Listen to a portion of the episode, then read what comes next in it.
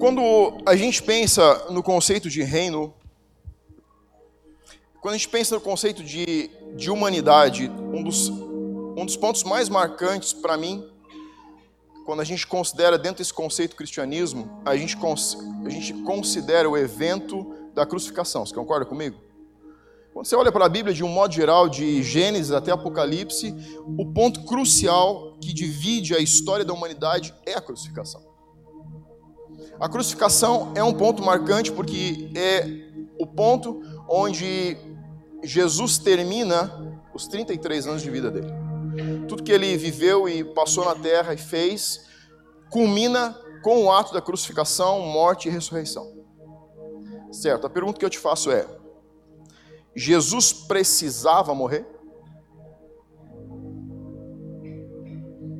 Talvez você nunca tenha feito essa pergunta. Ele precisava morrer? Não. Ele não precisava morrer. Onde na Bíblia diz que Jesus precisava morrer?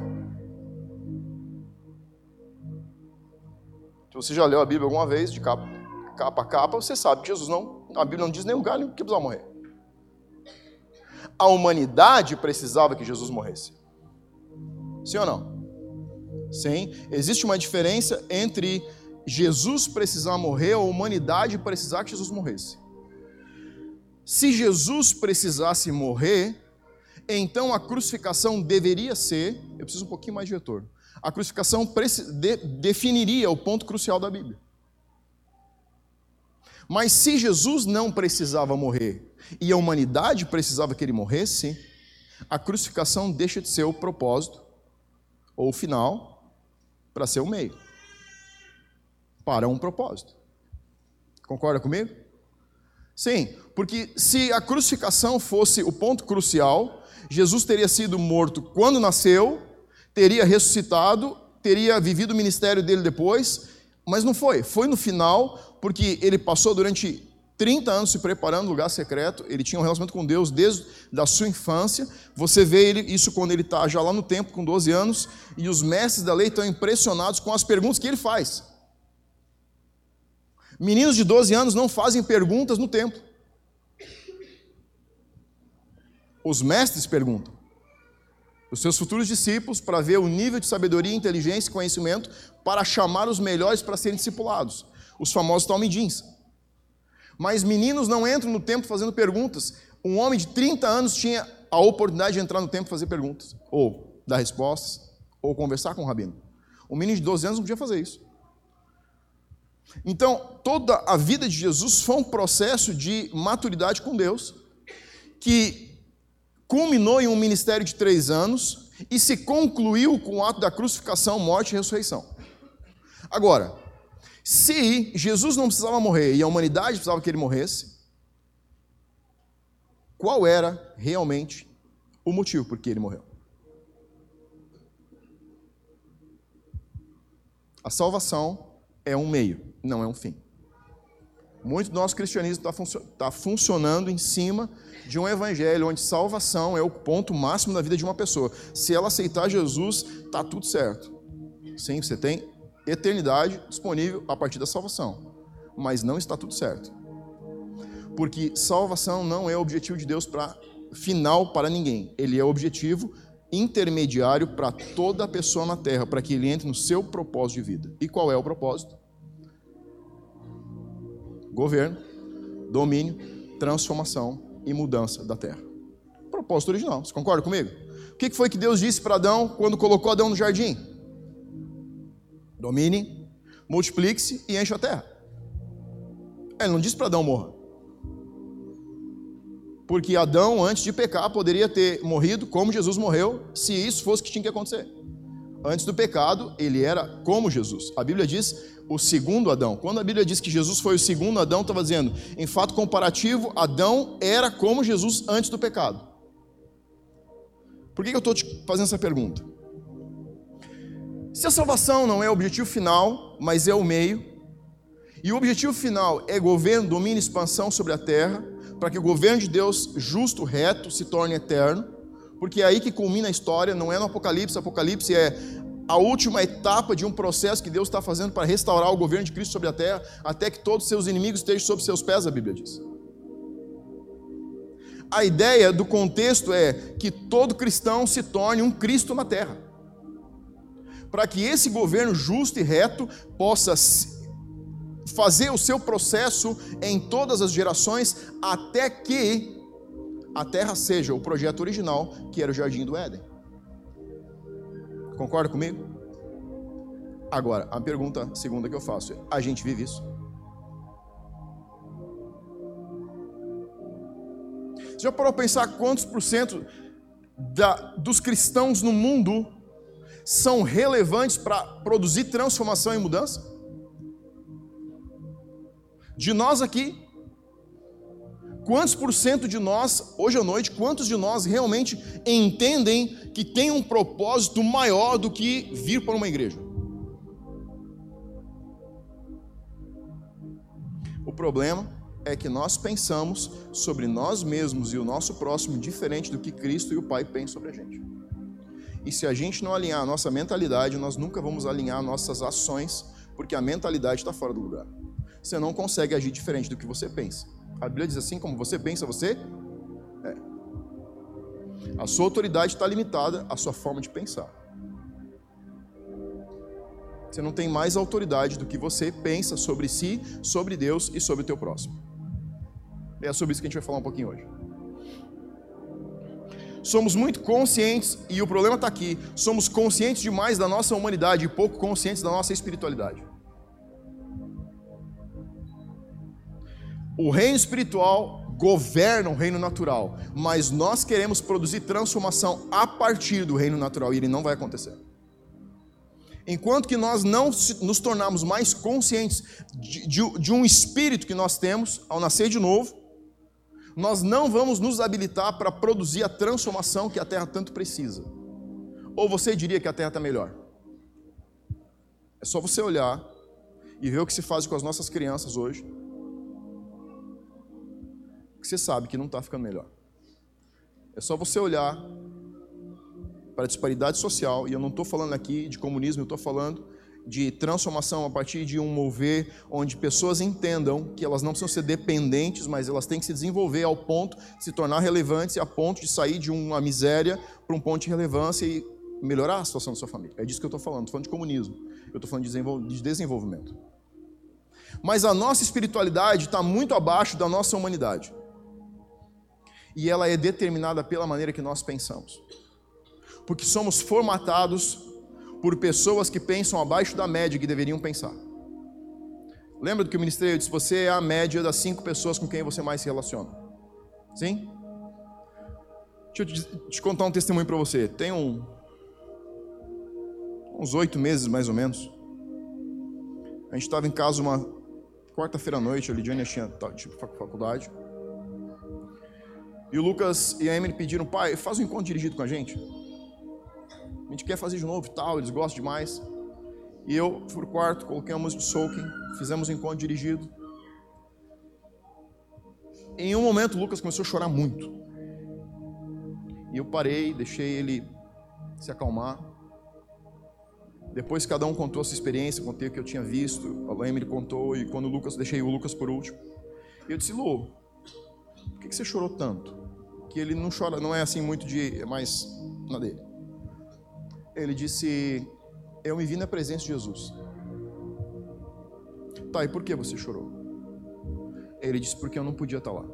Eu disse: Por que você não podia estar lá? O que você sentiu?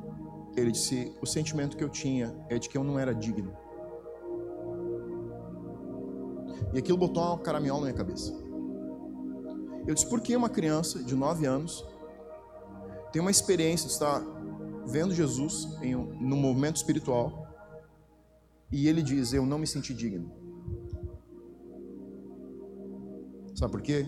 Porque o meio social onde ele está vivendo não está dando para ele a dignidade que ele precisaria ter para se sentir estar naquele lugar. Jesus disse: Deixem vir as minhas crianças, eles são puros de coração. Agora, como uma criança não se sente puro o suficiente para estar na presença de Deus? Sabe por quê? Porque com nove anos ele está mais consciente da sua humanidade do que da sua espiritualidade. porque o ambiente que a gente ainda está promovendo não é espiritual o suficiente para ele se mover mais no reino espiritual do que no reino natural. E quando a gente disponibiliza um mover natural maior do que o espiritual, a gente tem pessoas que não se sentem dignas daquilo que Deus diz sobre elas mesmas.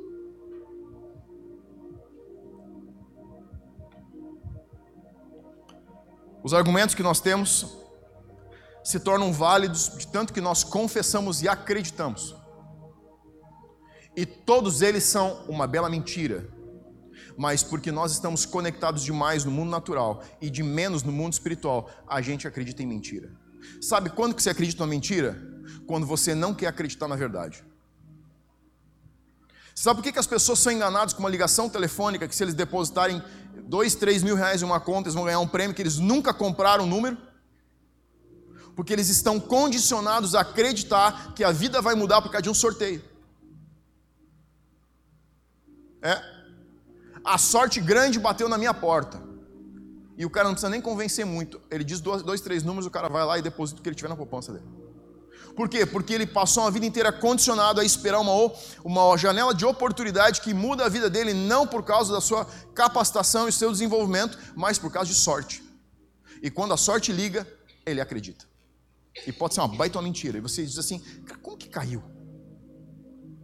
Porque nós condicionamos os nossos pensamentos. E as nossas ações se tornam respostas dos nossos condicionamentos. Você não vai agir diferente a não ser que você mude a maneira que você pensa. Você não vai mudar a forma como você se move durante seis, sete dias na semana por causa de um culto. Você vai mudar a maneira que você se move no meio da tua família, no meio do teu local de trabalho, no meio da tua escola, na rua quando você está caminhando, quando você tiver uma identidade mais firmada no sobrenatural do que no natural.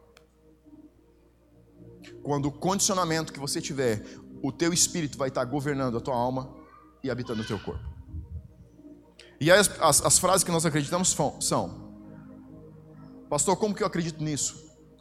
Pensando nos meus pecados. Sabe o que a Bíblia diz sobre teus pecados? eles foram perdoados. Outra frase que a gente acredita é: e a minha natureza pecaminosa, a tua natureza pecaminosa foi transformada. É isso que a Bíblia diz. Não tem um lugar na Bíblia que diz que você tem uma natureza pecaminosa. Depois da salvação, a Bíblia diz que você tem uma natureza transformada e tudo se fez novo. Outra frase é: e as memórias do meu passado Sabe o que a Bíblia, diz, a Bíblia diz sobre as tuas memórias? Diz que todo pecado foi jogado no mar de esquecimento depois de Jesus. E ele não é pescador. Ele transformou pescadores em pescadores de homens e não de pecados. Outra frase é: Mas as pessoas lembram como eu era.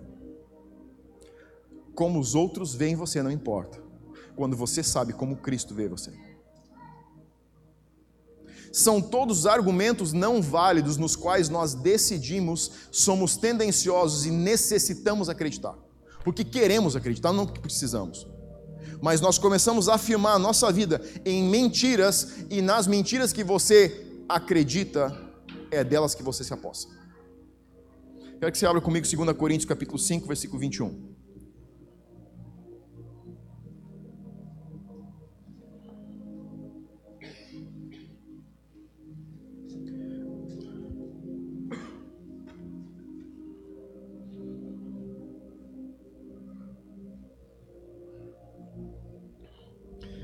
2 Coríntios 5, 21 diz assim: Amém ou não? Amém a misericórdia do pastor. Né? Aquele que não conheceu o pecado, ele o fez pecado por nós, para que nele fôssemos feitos justiça de Deus. Faz um favor para mim, dá uma olhada como que essa frase está conjugada. Presente ou futuro? começar a olhar para a conjugação de verbo na Bíblia, você vai entender umas coisas diferentes que você está entendendo. Você vai ser feito justiça ou você foi feito? Você é justiça. Somos feitos, não é seremos feitos. Isso aqui não está falando da eternidade, não está falando depois da volta de Jesus, quando você tiver um corpo transformado em um novo nome. Está falando de hoje. Você é justiça de Deus na terra hoje. Você, a justiça de Deus, é Cristo, a justiça de Cristo andando na terra como Jesus andou na terra. É assim que Deus olha para a gente depois do evento da salvação. Eu não preciso orar e dizer, Deus, eu preciso que você faça justiça nas minhas causas. Você é a justiça de Deus nas suas causas. Você é a justiça de Deus andando sobre a terra. Se a terra é um lugar injusto, é porque a gente, cristão, não ocupa o lugar de justiça que deveria ocupar. Porque se a justiça fosse feita por aqueles que são justiça, o mundo seria um lugar justo. Porque a Bíblia diz: para que no consumação dos séculos o seu governo reto e justo, justiça é um dos valores da eternidade. Venha sobre a terra. Sabe por que, que Israel era expulso e era exilado todas as vezes? Por injustiça. O fato gerador de todo o exílio que Israel passou, de toda a invasão, de todo o saque, de todo o ataque, de toda a morte, foi injustiça. É só você olhar o Velho Testamento, você vai ver que Deus diz assim: para de roubar da viúva, perseguir o órfão, o estrangeiro, escravizar o teu irmão e fazer injustiça. E, você está comigo? Você está bem? Porque você está murchando o banco assim, eu não estou brigando contigo, eu só fico meio bravo comigo mesmo. Calma, está tudo bem, a gente vai acabar bem. Nós somos a justiça de Deus na terra hoje, mas nós não nos vemos assim. Olha o que diz o capítulo 5, versículo 17. Só voltar alguns versículos. E assim, se alguém está em Cristo, então aqui a gente tem duas classes de pessoas: os que estão em Cristo e os que não estão em Cristo. Agora olha o que diz os que estão em Cristo. É, não, será, né? Se você está em Cristo um dia, quando Jesus voltar, você subir tocando arpinha pelas escadinhas do céu, com os anjinhos e arcanjos te levando, você vai ser. É isso que está dizendo? Se alguém está em Cristo, é nova criatura. Ponto. Você é assim que Deus olha para você. Você é uma criatura nova. Hoje. As coisas antigas já passaram e eis que se fizeram novas. Para Deus não tem velharia. Para Deus só existe coisa nova. Ele está fazendo coisa nova e é assim que Ele olha para você. Ele não deixou você com salvação e um velho estilo de vida. O velho estilo de vida é algo que não concorda com quem Deus vê você. Primeiro ponto. O problema não é o que Deus pensa sobre nós, mas o que nós mesmos pensamos sobre nós. O problema não é como Deus nos vê, o problema é como nós nos vemos. Nós temos uma visão completamente distorcida sobre nós mesmos a partir do que a Bíblia diz. Nós não conseguimos acreditar que somos uma nova criatura. A Bíblia diz que você, depois de Jesus nasceu de novo, você é uma criatura nova, tudo que é velho já passou. Se você está fazendo coisas em desacordo com o modelo de nova criatura, o fato é que você está fazendo coisas que não pertencem a você fazer. Isso não muda quem você é. Você está entendendo o que eu estou dizendo? Está comigo? Ah, pastor, não tinha pensado nesse negócio ainda. Boa. Eu estou te dignificando, você está olhando com uma cara de bravo para mim. Por quê? Você não acredita em mim? Só hoje, acredita. Você, muitas vezes nós vivemos ações que são discrepantes de quem nós somos. E a gente planta essa mentalidade nos nossos filhos. Todo filho algum dia mente. É, eu sei, eu sou pastor, mas já menti muito. E a gente espera eles assim: você é um mentiroso. Você está dando uma, uma mentalidade natural para ele. Você devia dizer: você não é um mentiroso. Por que você está mentindo? Por que você está fazendo algo que não concorda com quem você é? Dando a identidade para eles que eles precisam para não acreditar nas mentiras que nós acreditamos. Você é pai, você é mãe para lançar os seus filhos como flechas, mais longe de que lançaram você. E nós muitas vezes prejudicamos isso neles. Olha o que diz 1 João capítulo 1, 12, você não precisa abrir, para a gente não perder muito tempo. Mas a todos quantos o receberam, deu-lhes o poder de serem feitos filhos de Deus, a saber, os que creem em seu nome. A partir da salvação, Deus passa a nos chamar de filhos. A partir do novo nascimento, novo nascimento, recebemos a adoção de filhos de Deus. O DNA que você carrega é o DNA de filho de Deus. E você, com DNA de filho de Deus, pode ter ações e movimentos que não concordam com quem você é e com quem Deus diz que você é. E eu não estou dizendo pode porque você pode, porque muitas vezes estamos tendo e não deveríamos ter. O fato é que a maneira que Deus olha para nós é a partir de filhos e não de criaturas. E você deve estar pensando em N coisas que você faz. Todas aquelas que você sabe que são discrepantes, são em desacordo com um ser transformado. Você precisa parar de fazer, é só isso. Por mais que você faça, elas não mudam a tua identidade. Elas só sujam a tua identidade. Mas elas não podem mudar. Quando Jesus fala da noiva, ele diz vestes brancas sujas. Ele nunca disse que ela não tem vestes brancas. As vestes sempre são brancas, às vezes estão sujas. Quando você tem uma roupa suja, o que você faz? Você lava, sim ou não? Tem. Às vezes está sujo demais, mas você lava. Você não põe fora a roupa porque está sujo. Você não põe fora o bebê porque ele fez cocô. Hum, puf. Não. Você troca a fralda, põe fora e fica com o bebê. Por quê? Porque não muda a identidade de um bebê porque ele suja a fralda. A tua identidade não muda porque você suja as tuas vestes. Mas isso não significa que você pode ficar com as vestes sujas. Significa que elas precisam ser limpas. Cremos que não somos dignos por causa daquilo que fazemos. Sabe por que nós cremos isso? Porque nós cremos em um Deus punitivo. A humanidade busca desesperadamente por um Deus punitivo, por causa de uma má ou uma falsa identidade paterna. Uma identidade paterna distorcida, de um pai punitivo, gera uma necessidade de punição quando nós erramos. Você quer ver uma crise na cabeça da gente? É quando a gente fez algo que não deveria, sente que o Espírito Santo está triste, e alguém vem e te entrega uma palavra falando o contrário daquilo que você está pensando. Você perde a palavra e fica acreditando com o que você pensa sobre si mesmo. Por quê? Porque nós cremos que todo pecado que nós cometemos, Deus precisa nos punir. Mostra para mim um lugar na Bíblia onde Deus puniu por causa do pecado.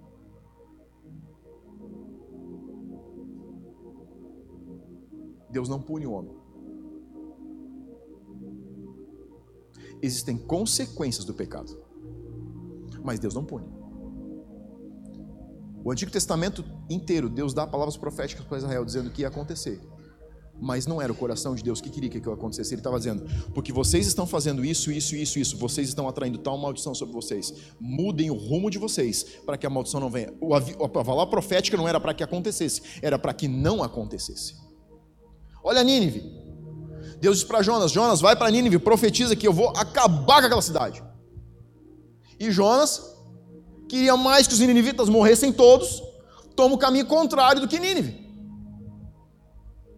E Deus pega o profeta, enfia dentro da barriga de uma baleia e diz: Ah, você está querendo fugir? Eu vou te levar para a cidade porque eu não quero destruir a cidade. Você não está entendendo. Você é um profeta sobre a terra, você não entende o meu coração. Você está fazendo trabalho e não tem senso de propriedade do que eu quero fazer. Você está trabalhando para mim sem me conhecer. Fala para mim. Então que a gente passa metade da nossa vida fazendo coisas para Deus sem conhecer o coração de Deus. E a gente diz assim: "Ah, mas esse Jonas é muito arrogante". Ai, tá aqui profetinha. Quantas vezes nós estamos fazendo e perdemos a conexão com o coração de Deus já? Quando você está batendo pino e você não sente mais que é pelo Espírito Santo, você não sente mais amor, mas você continua batendo a tarefa. É a mesma coisa não é a respeito de punição. Nem no jardim do Éden Deus puniu o homem. Tudo foi consequência de desobediência. Não existe um lugar na Bíblia onde um Deus punitivo aparece. Mas não existe um lugar na Bíblia onde um Deus tira a consequência do pecado da vida do homem. sua escolha. Moisés disse: Eu e minha família serviremos ao Senhor. Escolham vocês, bênção ou maldição. Ele disse que Deus amaldiçoaria ou abençoaria? Não, ele disse: escolha você. Se quiser ser abençoado, você vem com a gente. Se quiser ser amaldiçoado, você vai embora. Mas ele não disse Deus vai te amaldiçoar. Ele disse é uma escolha sua, apenas é consequência das suas decisões. Muito que nós vivemos e deixamos de viver é consequência dos nossos pensamentos. Mude os seus pensamentos. Antes de andar como Deus nos vê, precisamos mudar a nossa a forma como nós nos vemos. Abra agora em Efésios capítulo 1.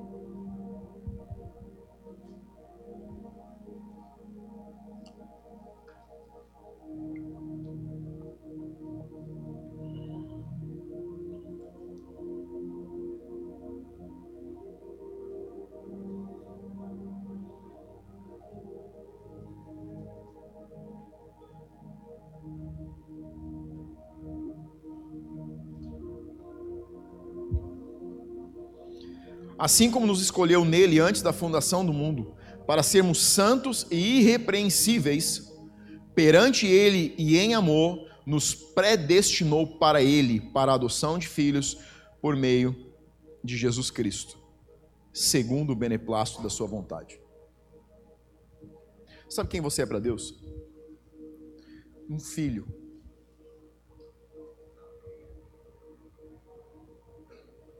Sabe como que Deus viu você na terra? Meu filho acaba de acordar. Hum, ele tem tá trabalho. Meu filho está voltando para casa. Deus não vê você de outra maneira, a não ser a partir da filiação.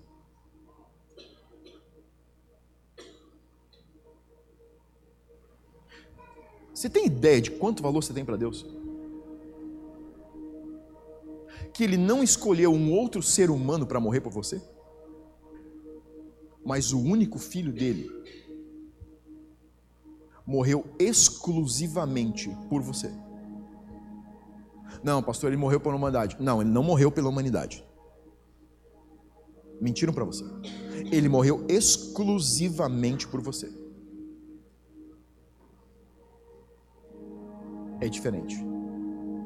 Se você não foi excluído do plano de salvação, se você não foi excluído, se Deus não disse, olha, o Michel lá em 2000 e tanto, que vai nascer em 1975, vai ser excluído do meu plano de salvação. Se Deus não fez isso com você, então Jesus morreu exclusivamente por você. É apenas a maneira como nós olhamos o plano de salvação. Deus pensou exatamente em você no dia que você disse sim para Ele, e Ele disse: O meu filho vai morrer por esse dia porque ele não passou a rodo pela humanidade.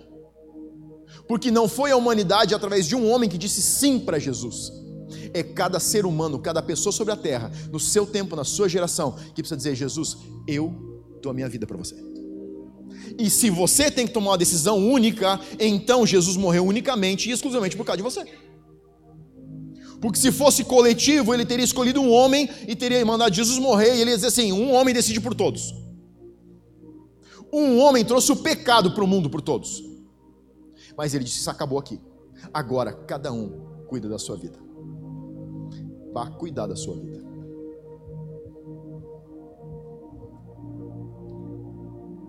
Não viva para si mesmo. 2 Coríntios capítulo 5. Você vai andar na Bíblia comigo um pouco hoje. 5,15.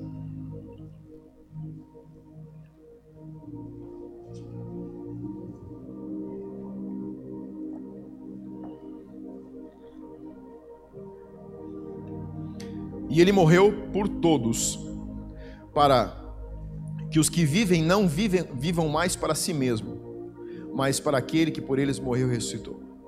Assim que nós daqui por diante ninguém conhecemos segundo a carne, e se antes conhecemos a Cristo segundo a carne, agora já não conhecemos deste modo. E assim, se alguém está em Cristo, é nova criatura, e as coisas antigas já passaram, eis que se fizeram novas. Versículo 15 tem uma frase que diz: algumas palavras que dizem: Não viva mais para si mesmo. Ele morreu por todos, ele diz. Mas para aqueles que vivem, não vivam mais para si mesmos. Ele não te deu vida para você ter vida, ele te deu vida para você acabar com a sua vida.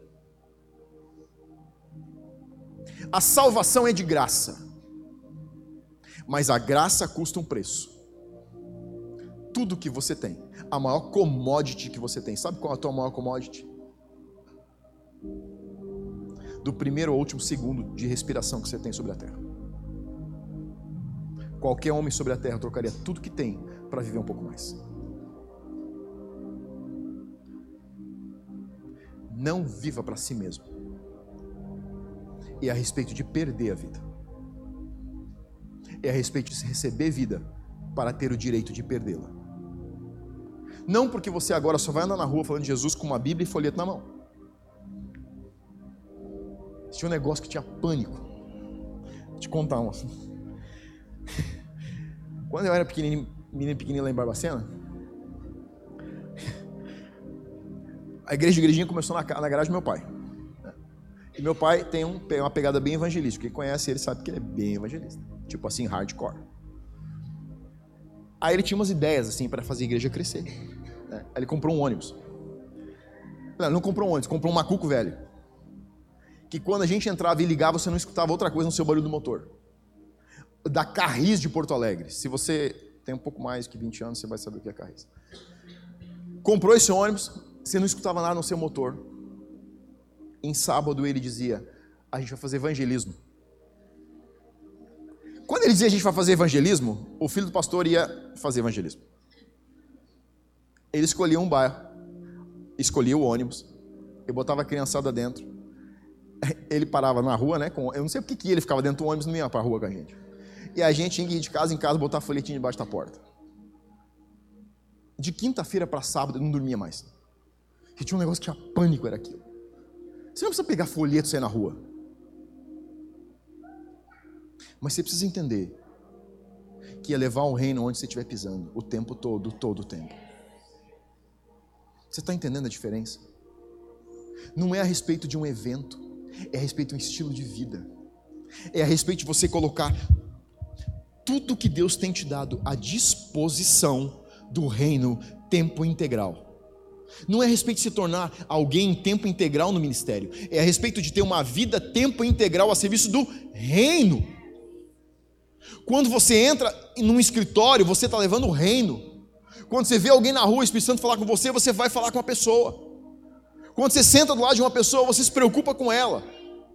É isso, não é a respeito de você parar a tua vida para fazer evangelismo, é a respeito de você viver o reino o tempo todo, todo o tempo. Não é a respeito de um culto, é a respeito de devoção. Não é a respeito de salvação, é a respeito de entrega. Você sabe por que, que o mundo não foi alcançado? Porque a gente prega salvação e nós deveríamos pregar devoção. Na salvação, Ele fez por mim, na devoção eu faço por Ele. Está aqui a diferença. Você sabe por que, que alguns de nós querem pagar missionários? porque nós entendemos a salvação. Mas essa é a metade da verdade, a outra metade é devoção. Quando a gente se engaja, tempo integral, num ministério que não acaba, até que o mundo seja alcançado.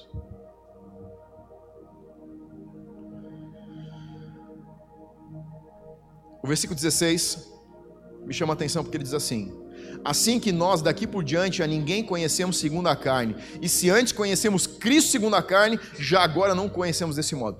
Olha o que esse versículo está dizendo. Esse, negócio, esse versículo aqui é legal. Não considere as pessoas sob uma perspectiva diferente que você considera Cristo. Sabe o que você tem que pensar das pessoas? A mesma coisa que você pensa de Jesus. Sabe por que Jesus disse não julgueis? Porque quando você julga, você não está julgando a pessoa, está julgando Cristo. Porque o versículo está dizendo o seguinte: assim que daqui por diante, ou seja, da salvação para frente, do momento que você aceitou Jesus, a ninguém nós conhecemos segundo a carne. E se antes conhecemos Cristo, se um dia conhecemos Cristo segundo a carne, ele está falando das pessoas que andaram com Jesus no mundo quando ele era em carne e osso. Agora já não o conhecemos desse modo. Sabe o que ele está colocando aqui? Ele está colocando tudo dentro do ambiente espiritual. Ele está tirando tudo do ambiente natural e jogando tudo no ambiente espiritual. Ele está dizendo a partir do teu momento com Deus, a partir da tua decisão por Jesus, você não pode olhar para o teu próximo diferente do que você olha para Jesus. Mas aí o negócio começa a ficar legal. Não considere a você sob uma perspectiva diferente que você considera Jesus. Não é a respeito de só considerar o próximo como Cristo, é a respeito de se considerar um Cristo sobre a terra. Porque o versículo não diz considere o teu próximo, diz a ninguém. Quando diz a ninguém, eu e você estamos incluídos juntos. Sabe o que o versículo está dizendo? Você deve parar na frente do espelho e você deve dizer: Eu sou como Jesus na terra. E tudo aquilo que você acredita diferente disso é mentira. Tudo o que disseram para você diferente de que você deve ser e é ou é como Jesus na terra, está errado. Porque ninguém, depois da salvação, é diferente, porque ele disse: Vocês são todos filhos, assim como Cristo é meu filho. Você é meu filho, então você tem o DNA do teu pai. Você é a coisa mais preciosa que ele tem na terra. Agora, se você jogar isso dentro do conceito dos dois mandamentos, Jesus disse: Deus acima de tudo. Primeiro Deus. Então você morre para viver para Ele. E aí ele diz: depois de morrer, você precisa ressuscitar. O problema de muitos cristãos não é morrer. Tem muito cristão que passa morrendo o dia todo. Tem cristão seis horas. Eles vêm para frente pastor, seis horas por mim.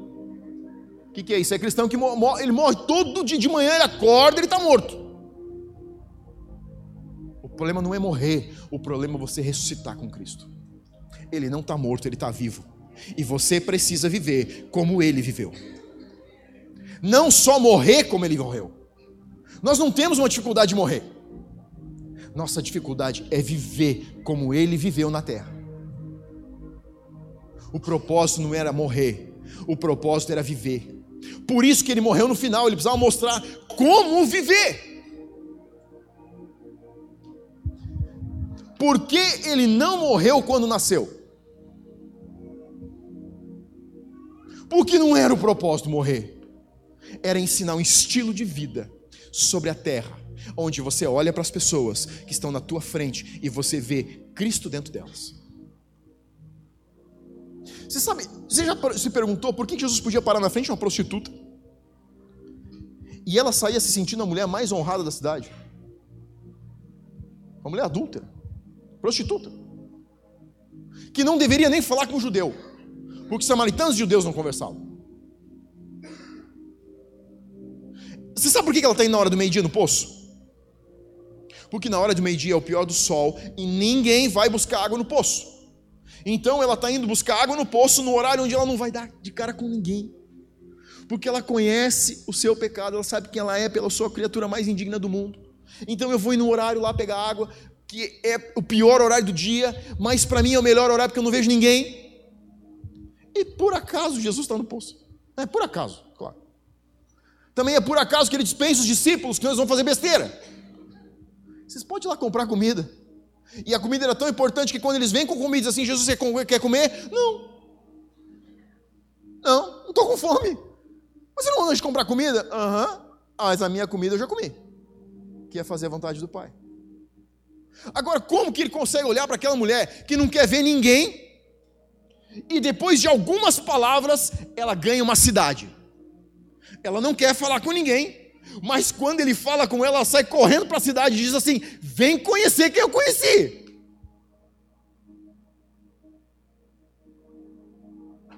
Sabe por quê? Porque quando Jesus olhava para uma pessoa, ele se via dentro daquela pessoa. Porque ele via a sua identidade formada dentro de um indivíduo que está vivendo em desacordo com a identidade que tem. Você sabe como que ele pode olhar para um cobrador de impostos ladrão e dizer: importa para mim estar tá na tua casa. Não, você não entende, não é para você que é bom que eu vá na tua casa, é para mim. Vai ser uma honra estar com você. Porque é isso que ele diz para todas as pessoas na terra todos os dias. É uma honra estar dentro de você. Sabe quando que você fica sujo o suficiente para ele não morar dentro de você? Nunca. Por mais sujo que você esteja, são só as suas vestes. Ele continua olhando para ti como uma pessoa mais digna, importante, maravilhosa, incrível que caminhou sobre a terra na tua geração. É por isso que ele não olha para ninguém e diz: "É, mas você blá blá blá". É por isso que ele se abaixa e escreve no chão. E quando a mulher, quando ele levanta, a única coisa que ele diz é: ele, ele, ele não pergunta para outra prostituta o que ela fez. Ele só diz: Você foi não faz mais? Aquela mulher estava esperando o pior sermão da vida dela, a maior bronca da vida dela. E ele diz: Aí ele não pergunta o que ela fez, ele só diz: Você pode fazer uma coisa e não fazer mais? A gente não dá nem bronca nos filhos assim. A gente dá maior moral. Senta aqui, eu vou te dizer agora como vai ser sua vida se você continuar sendo quem você é. Vou te dizer como você vai acabar. É assim, não é? Ou é só lá em casa? eu e o Lucas tivemos uma conversa assim, mais apimentada um dia. No outro dia, eu mencionei o assunto, eu não ia cobrar ele de novo. Ele parou, olhou para mim e disse assim: Você não falou ontem que estava resolvido? Eu disse sim, eu não estou te cobrando de novo. Então por que, que você está falando de novo? eu disse, eu não, não, é, não, você disse que estava resolvido, o que está resolvido não se fala mais. Eu disse, tá bom, não se fala mais. Entendi. Sabe quantas vezes Jesus acusa você das coisas que você fez? Nenhuma. Porque ele não consegue ver o que você faz, ele só consegue ver quem você é. E sabe quem você é? Você é ele pisando a terra hoje. Sabe como que você consegue ser a luz do mundo? Quando você sabe quem você é. Sabe quando que você consegue ser sal da terra? Quando você consegue olhar para si e saber que você é sal e que você não está podre. Porque o propósito do sal, Paulo disse, é preservar. Então, um cristão não tem que ficar limpinho nos lugares lindos, ele tem que ficar sujinho nos lugares feios. Não é a respeito de ficar sentado numa igreja bonita, é a respeito de ir lá e pegar quem está quebrado e trazer para a igreja bonita. Você quer me fazer um grande favor? Traga os piores, porque igreja é lugar para os piores, para eles descobrirem que eles são os melhores. E aquela mulher foi para a cidade e disse: vocês precisam vir ver o que eu conheci. Não, vocês têm que conhecer o homem que eu conheci. Essa mulher tem problema com o homem. Mas pela primeira vez na vida, ela sabe o que é um homem de verdade. Porque um homem de verdade, quando se relaciona com uma mulher, ele traz dignidade. E agora, uma mulher que se vê indigna sobre a terra o suficiente para não cruzar e não falar com ninguém. Pela primeira vez, se para na frente de uma cidade e diz assim: Eu preciso que você conheça o homem que me deu a maior dignidade que alguém já deu sobre a face da terra. Ele só pode ser o profeta que a gente está esperando. Tem um mundo aí fora de pessoas esperando ser dignificadas, porque você olha para elas e vê Cristo dentro delas, porque Ele está dentro de você.